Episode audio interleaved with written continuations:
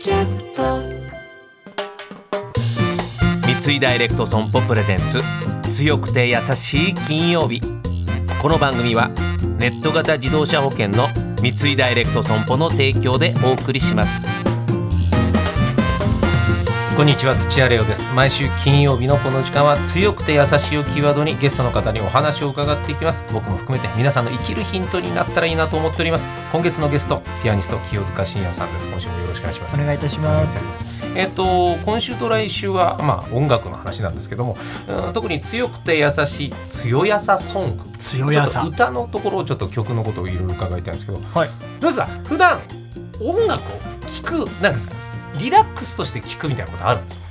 もう分かんなくなっちゃいましたね。それはレオさんも一緒じゃないですか？それは。えレコーディングの後よしカラオケ行こうっていうのはさすがにならないですね だしやっぱり聞き流すっていう行為が難しいですよね。いろいろ気になっちゃうからリラックスするという考えちゃうとそうなんです。しかもあの忙しくしている時であればあるほどはいはい何か意味のある時間にしたいって思っちゃうかうんうんはいはいはいはいら聞き流すよりもたまたま出会った曲とかでも、あ今の音いいなとか。うん。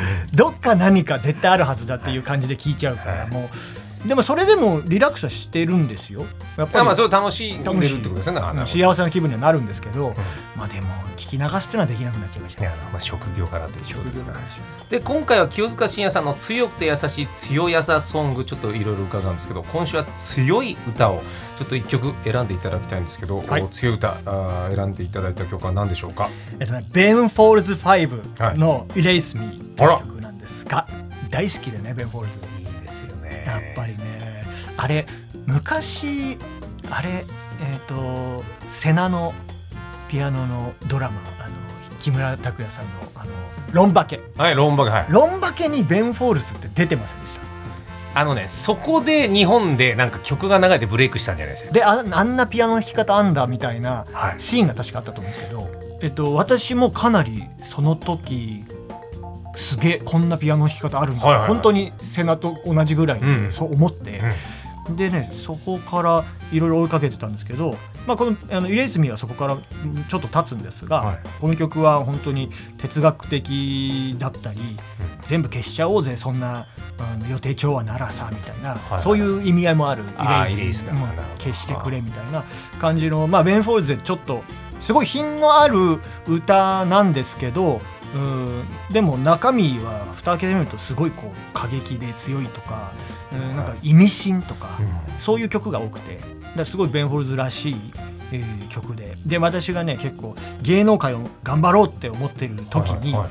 2013年ぐらいかなこの曲、だからそのぐらいの時によく自分の応援歌として聴いてた曲そうこれ耳コピとかやっぱり完コピみたいなのもするんですか？こうやって。完コピまではいかないですね。ただなんか面白いピアノの部分とかはい。冒頭とかもそうなんですけどあこういう使い方面白いなっていうとちょっとピアノで弾いてみたりとか。なるほど。ありますじゃあちょっと聞いてみましょうかね。じゃあ曲紹介の方すみません。お願いいたします。はい、えー、ベン・フォールズ5の「 Erase Me」です。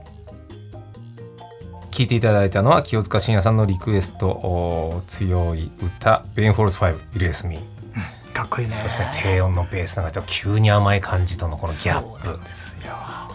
これかなりなんかむしゃくしゃした時に聞いてましたね、むちゃくちゃした時、はい、ということで今回、えー聞いていただいた曲は清塚信也さんの強い歌「ベン・フォルス5イレース・ミー」でございました。来週は清塚さんの優しい歌ちょっと伺いたいと思いますので来週もどうぞよろしくお願いします